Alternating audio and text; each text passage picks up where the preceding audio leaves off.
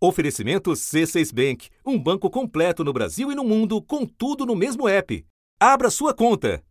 Foi na residência oficial dos presidentes da República.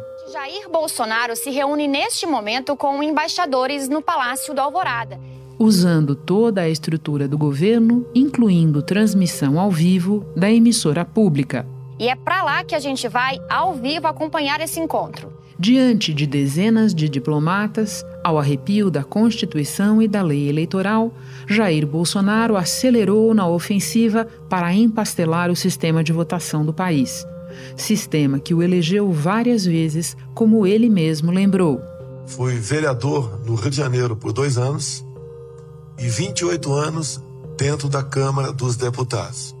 Em 50 minutos de monólogo, nenhuma prova, as falsificações de sempre.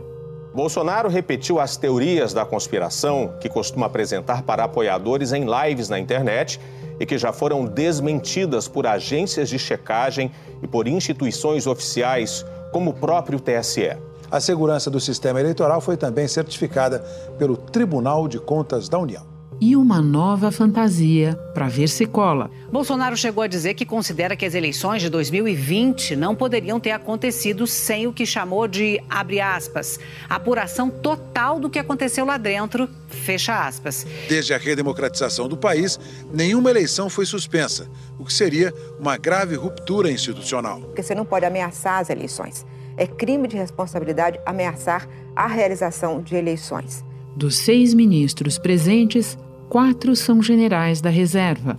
Ele usou o tempo todo as Forças Armadas, nós, as Forças Armadas, e colocando as Forças Armadas contra o poder civil. Isso também está na lei de crime de responsabilidade do presidente da República. Você não pode usar as Forças Armadas para jogar contra o poder civil. Os presidentes do TSE, do Supremo e do Congresso repudiaram a encenação. O ministro Edson Fachin, ao discursar em um evento público da OAB, criticou o que chamou de teia de rumores descabidos, narrativas nocivas e populismo autoritário. Repetiu que não existe nenhuma possibilidade de interferência externa nas urnas eletrônicas. Quero dizer, sem meias palavras, que há um inaceitável negacionismo eleitoral por parte de uma personalidade pública importante dentro de um país democrático. Fux reiterou confiança total na rigidez do processo eleitoral e, em nome do STF, repudiou que há cerca de 70 dias das eleições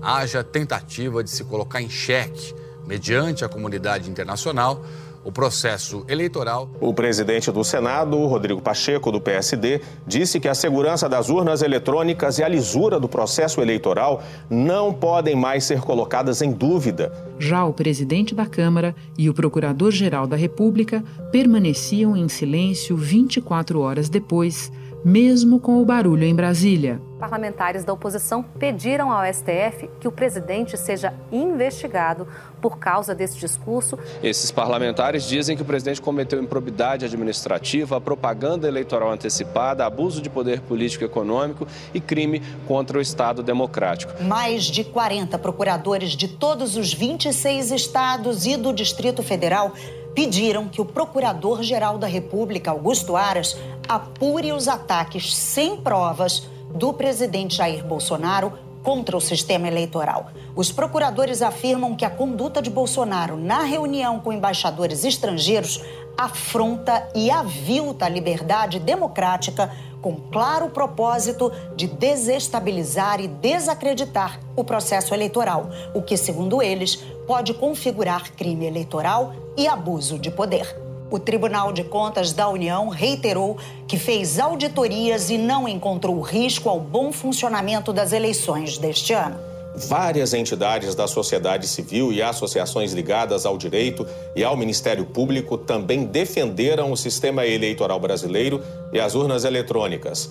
A OAB destacou que as urnas eletrônicas são usadas desde 1996 sem nenhum registro ou indício de fraude. Enquanto os diplomatas produziam relatórios para seus governos, o show do presidente brasileiro ganhava espaço na imprensa internacional caso dos jornais americanos The New York Times e The Washington Post, da agência Bloomberg, além do diário britânico The Guardian, da agência France Press e da espanhola F, que destacaram a tentativa de Bolsonaro de lançar dúvidas sobre as eleições no momento em que as pesquisas apontam a vitória do ex-presidente Lula.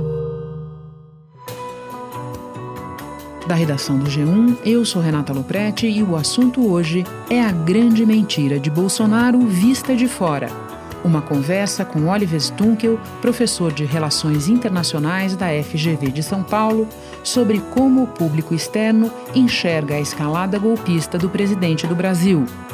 Quarta-feira, 20 de julho.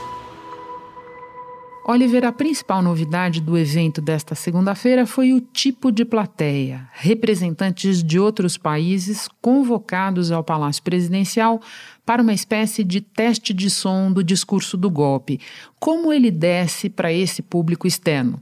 Sobretudo no Ocidente, onde o dia 6 de janeiro, nos Estados Unidos, a invasão do Congresso, a decisão do governo Trump de não reconhecer o resultado gerou muita visibilidade a situação no Brasil é, faz com que muitos países agora tenham uma certa expectativa que o presidente Bolsonaro também questionará o resultado se ele perder as eleições. Então, o cenário americano, de certa maneira, virou um, uma espécie de modelo e muitos embaixadores, muitos diplomatas agora é, esperam um cenário semelhante. A comissão que investiga a invasão ao Capitólio nos Estados Unidos vai reconstituir os passos do ex-presidente Donald Trump no dia do ataque.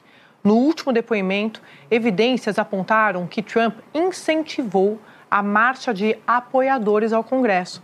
A investigação do comitê revelou que o ex-presidente não deu sequer um telefonema para ordenar que o governo ajudasse a impedir o que estava acontecendo, para conter os vândalos, os invasores. A grande diferença é que o presidente Bolsonaro é muito mais explícito em relação é, ao que virá, parece, né? É, diferentemente de outros líderes que é, chegaram a questionar o resultado das eleições. No Brasil existe uma espécie de roteiro que é bastante visível Inclusive, o fato do presidente Bolsonaro ter convidado os, os embaixadores é algo novo que o presidente Trump, por exemplo, não fez. Agora, me parece que no exterior essa apresentação é, não cola muito, ou seja, pouquíssimos observadores fora do Brasil acreditam na narrativa bolsonarista sobre supostas vulnerabilidades do sistema eleitoral brasileiro. Pelo contrário, na verdade, o sistema eleitoral brasileiro é visto como mais moderno e mais seguro do que muitos sistemas eleitorais lá fora. O governo dos Estados Unidos divulgou essa nota e afirmou que as eleições brasileiras são um modelo para o mundo. Uma nota que foi divulgada pela Embaixada dos Estados Unidos. Eu vou lê-la aqui. O seguinte: a nota diz assim: abre aspas. O país tem um forte histórico de eleições livres e justas, com transparência e altos níveis de participação dos eleitores. As eleições brasileiras, conduzidas e testadas ao longo do tempo pelo sistema eleitoral e instituições democráticas servem como modelo para as nações do hemisfério e do mundo. À medida que os brasileiros confiam em seu sistema eleitoral, o Brasil mostrará ao mundo mais uma vez a força duradoura de sua democracia. Fecha aspas. Faz tempo que a imprensa internacional sinaliza que o Bolsonaro tentará golpe em caso de derrota. Mas no evento de segunda, ele indicou que pode tentar, antes disso, sabotando o calendário eleitoral. É esse o substrato daquela conversa torta a respeito das eleições de 2020. Qual é a percepção lá fora sobre isso? Existe um debate crescente, sobretudo no Ocidente, sobre o que pode acontecer é, nos próximos meses no Brasil. Eu digo Ocidente porque na Ásia é, e na África, no Oriente Médio, esse tema aparece bem pouco, é, também porque a relação do Brasil com vários países é, autoritários, como com a China, por exemplo, dificilmente mudaria no caso de uma instabilidade pré ou pós-eleitoral, é, ou no caso de uma ruptura democrática no país. Então, falando com diplomatas americanos, com investidores americanos também, mas também com é, interlocutores europeus, é, a maioria das pessoas tenta olhar a história, não só da América Latina, mas de crises é, eleitorais e tenta entender o que tipo de crise pode surgir. Então, temos, por exemplo, o cenário argentino em 2015. O novo presidente Maurício Macri tomou posse sem a presença de Cristina Kirchner, que deixou o cargo depois de 12 anos. Do Congresso, Macri foi receber a faixa presidencial e o bastão na Casa Rosada. Era para Cristina Kirchner entregar a faixa ao novo presidente. Mas Cristina não apareceu e coube ao presidente do Senado completar o ritual. Então, isso acabou é, sendo uma turbulência leve que acabou não deixando sequelas é, para a democracia argentina. Tem um caso mais grave que aconteceu nos Estados Unidos, onde houve violência pós-eleitoral. Agora, cinco total número de pessoas que morreram nessa invasão do Congresso americano. Em vários outros países africanos também, isso é, infelizmente é, tem sido comum ao longo dos últimos anos. Então, me parece que há uma tentativa de decifrar um pouco o que pode acontecer, muitas dúvidas e debates sobre é, o posicionamento das Forças Armadas, da Polícia Militar, do STF. A Associação Nacional dos Delegados de Polícia Federal, a Associação Nacional dos Peritos Criminais Federais e a Federação Nacional dos Delegados de Polícia Federal divulgaram uma nota conjunta ressaltando que a Polícia Federal é uma das instituições de Estado responsáveis por garantir a lisura e a segurança das eleições. Disseram ainda que a Polícia Federal já realizou diversas perícias nas urnas eletrônicas e nunca comprovou nenhum indício de ilicitude. Que a Polícia Federal, junto com outras instituições, tem participado dos testes públicos de segurança promovidos pelo TSE e que até o momento não foi apresentada qualquer evidência de fraude nas eleições brasileiras. Então há uma expectativa, uma certa apreensão sobre o que pode acontecer e obviamente já isso antecipou uma discussão em Washington, em Berlim, em Bruxelas sobre qual deve ser a reação dos governos é, há uma possível instabilidade no contexto das eleições no Brasil. Espera um instante que eu já retomo a conversa com o Oliver Stunkel. Com o C6 Bank, você está no topo da experiência que um banco pode te oferecer.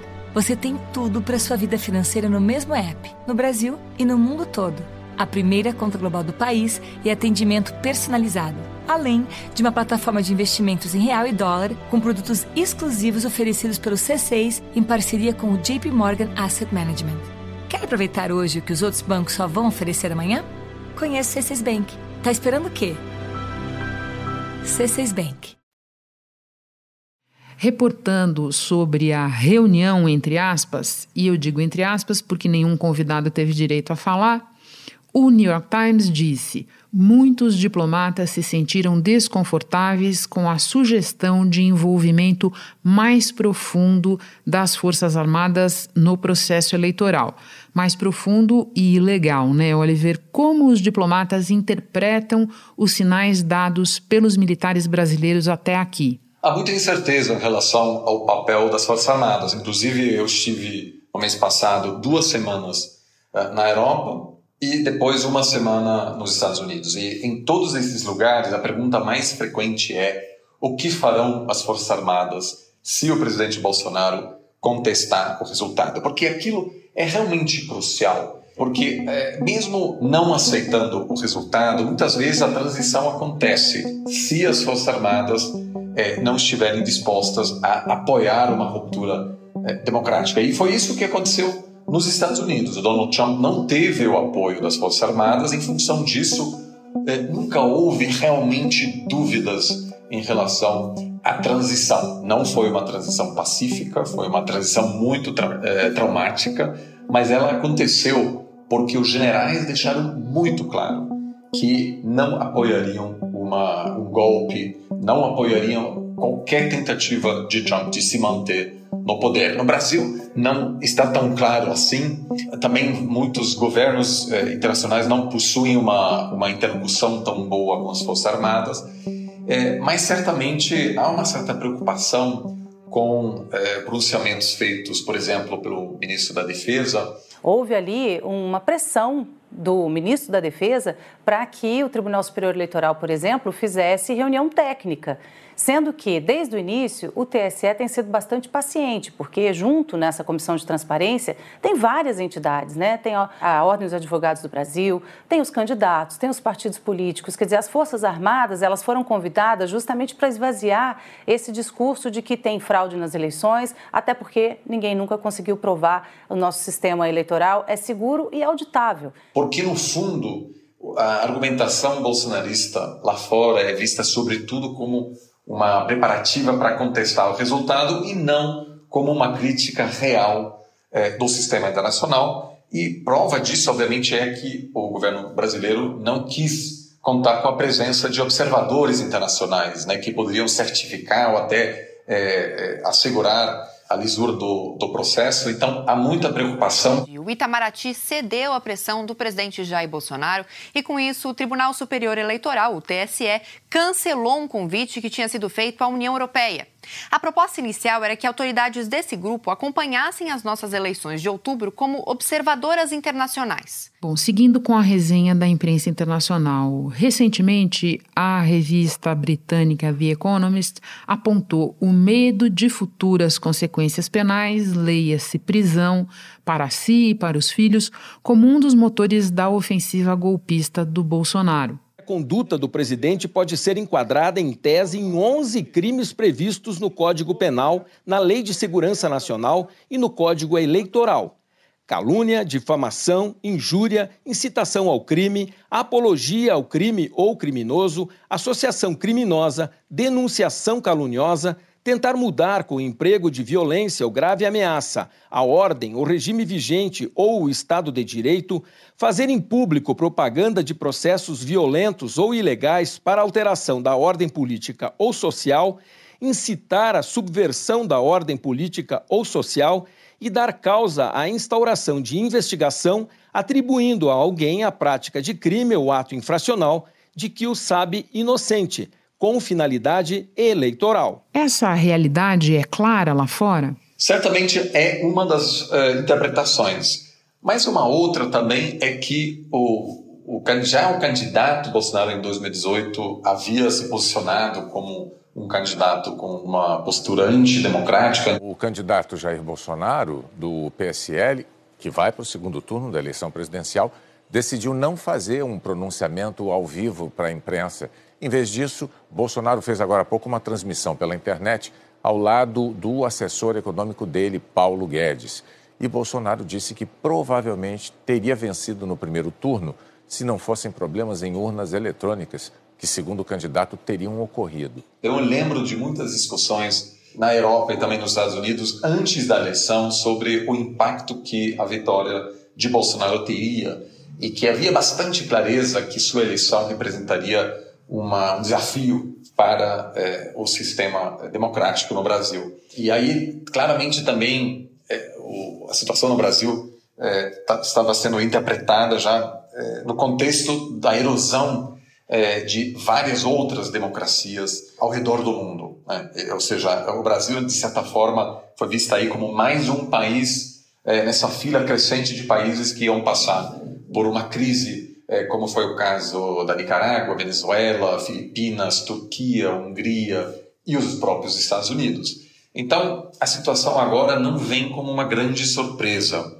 É, eu até diria que hoje é, um processo totalmente pacífico, com o presidente Bolsonaro aceitando a derrota e facilitando até a transição, é visto como um cenário pouco provável hoje nas capitais é, europeu, é, na Europa e nos Estados Unidos. Eu quero me deter um pouco mais na questão dos Estados Unidos, não só pelo peso específico, mas também pelo contencioso criado por Bolsonaro com Joe Biden. O site de notícias Bloomberg noticiou que o presidente Bolsonaro pediu ajuda a Joe Biden para conseguir se reeleger aqui no Brasil.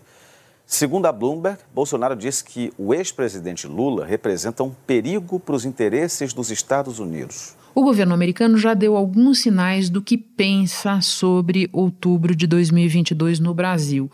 Mas isso terá alguma influência no processo, você acredita?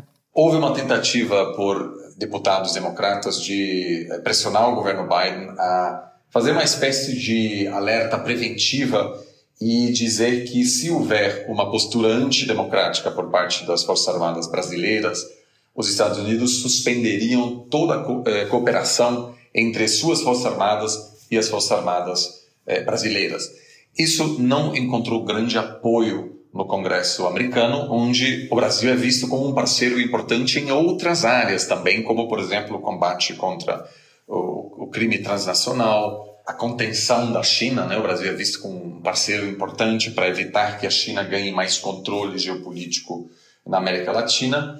Mas mesmo no Partido Democrata, onde o presidente Bolsonaro é muito tóxico, há uma percepção de que não faz sentido é, pressionar o Brasil já de forma é, preventiva, é, porque também há um temor que é, aquilo acaba não surtindo efeito. E como o presidente Bolsonaro já está bastante isolado diplomaticamente no Ocidente, há também uma preocupação que, que talvez ele nem se preocupa tanto com é, possíveis repercussões internacionais, sobretudo é, no Ocidente. Mas há um debate crescente sobre o que pode ser feito, mas também há uma certa é, percepção de que os Estados Unidos já não possuem a mesma influência na América Latina, nos assuntos internos dos países latino-americanos, que possuíam é, 20, 30 anos atrás. É, hoje, é, um isolamento diplomático, ou talvez até, no caso mais extremo, a imposição de sanções, não deixa o Brasil completamente isolado, porque o país tem a China como seu principal parceiro comercial e sabe perfeitamente que a China, em nenhuma circunstância, permitiria que essa relação comercial fosse afetada. Por fim, outra ideia muito ouvida é a de que no mundo de hoje haveria pouco espaço para um golpe clássico. Mas e golpes de outros tipos, Oliver? Em geral, me parece que é uma percepção de que se o Bolsonaro tentar complicar esse processo de transição, atrapalhar é, a transição e quiser se manter no poder, não será feita de maneira é, por meio de um golpe clássico, como foi o caso no Peru, por exemplo, em é, 1992 por Fujimori. O Peru está sob estado de emergência. O presidente Alberto Fujimori fecha o Congresso, suspende a Constituição e manda prender os líderes da oposição. A capital, Lima, está cercada por tanques e soldados. As Forças Armadas assumiram o controle do país. É apenas mais um capítulo num processo de é, erosão da democracia ou talvez uma tentativa de criar uma situação um pouco ambígua. Se houver, né, falando de, de maneira totalmente hipotética, um, um caso de violência é, política, um ataque contra um local onde há uma urna durante a eleição, o, o governo vai dizer é preciso repetir é, as eleições presidenciais, vamos fazer outra eleição daqui a três meses. Até lá, obviamente, eu é, continuarei no poder. Alguns especialistas dirão: olha, realmente é, é melhor repetir a eleição diante dessas, dessas ocorrências. Isso pode dividir a opinião internacional e reduzir o ímpeto que uma, uma atuação antidemocrática explícita geralmente produz lá fora. É, e o caso venezuelano é muito interessante. A, a, Venezuela passou por um processo longo de erosão e em nenhum momento a comunidade internacional sentiu que tinha que é, agir rapidamente, porque é, nenhum dia específico hoje é, é o dia da morte da, da, democracia venezuelana. Então, nesse sentido, uma situação é, menos evidente, uma situação ambígua, contenciosa, pode reduzir é, a pressão pública, por exemplo, na Europa ou nos Estados Unidos, é, para que seus governos se posicionem de alguma maneira. Então, e aí há muitas maneiras de atrapalhar é, o jogo democrático. Me parece que a expectativa principal hoje na Europa e nos Estados Unidos não é de um golpe, como a gente viu tantas vezes ao redor do mundo nas últimas décadas, mas algo um pouco mais ambíguo que dê ao governo o, o espaço de manobra para dizer, olha, na verdade isso não foi um golpe, a gente está tentando proteger o sistema democrático, é uma situação complicada, porque com isso a comunidade internacional é, é fica com menos interesse em realmente punir é, o, o, governo, porque não está tão claro se houve ou não uma violação é, do sistema democrático. Você está dizendo então que uma eventual ruptura institucional, se suficientemente ambígua, poderia colar, é isso? Isso mesmo, porque lembrando que o governo venezuelano, por exemplo, já havia se transformado em um governo é, autocrático e mesmo assim a reação é, dos governos é, ocidentais veio bem depois, né? sanções contra a elite política, contra as forças armadas e depois é, o embargo contra é, o petróleo venezuelano. Só em 2016, ou seja, muitos anos depois do fim da democracia é, venezuelana, porque foi um processo ambíguo, foi um processo é, que gerou muitos debates. Havia certamente muitas pessoas criticando o governo, mas também algumas outras dizendo que é, não era tão simples assim. É, então, me parece que isso seria uma forma por meio da qual o governo Bolsonaro pode tentar minimizar ou atrasar qualquer reação mais incisiva por parte da comunidade internacional. Oliver, obrigada pela conversa. É sempre muito esclarecedor te ouvir. Bom trabalho aí. Muito obrigado pelo convite. Este foi o assunto podcast diário disponível no G1, no Globoplay ou na sua plataforma de áudio preferida. Vale a pena seguir o podcast na Amazon ou no Spotify, assinar no Apple Podcasts, se inscrever no Google Podcasts ou no Castbox e favoritar na Deezer. Assim você recebe uma notificação sempre que tiver novo episódio. Eu sou Renata Loprete e fico por aqui. Até o próximo assunto.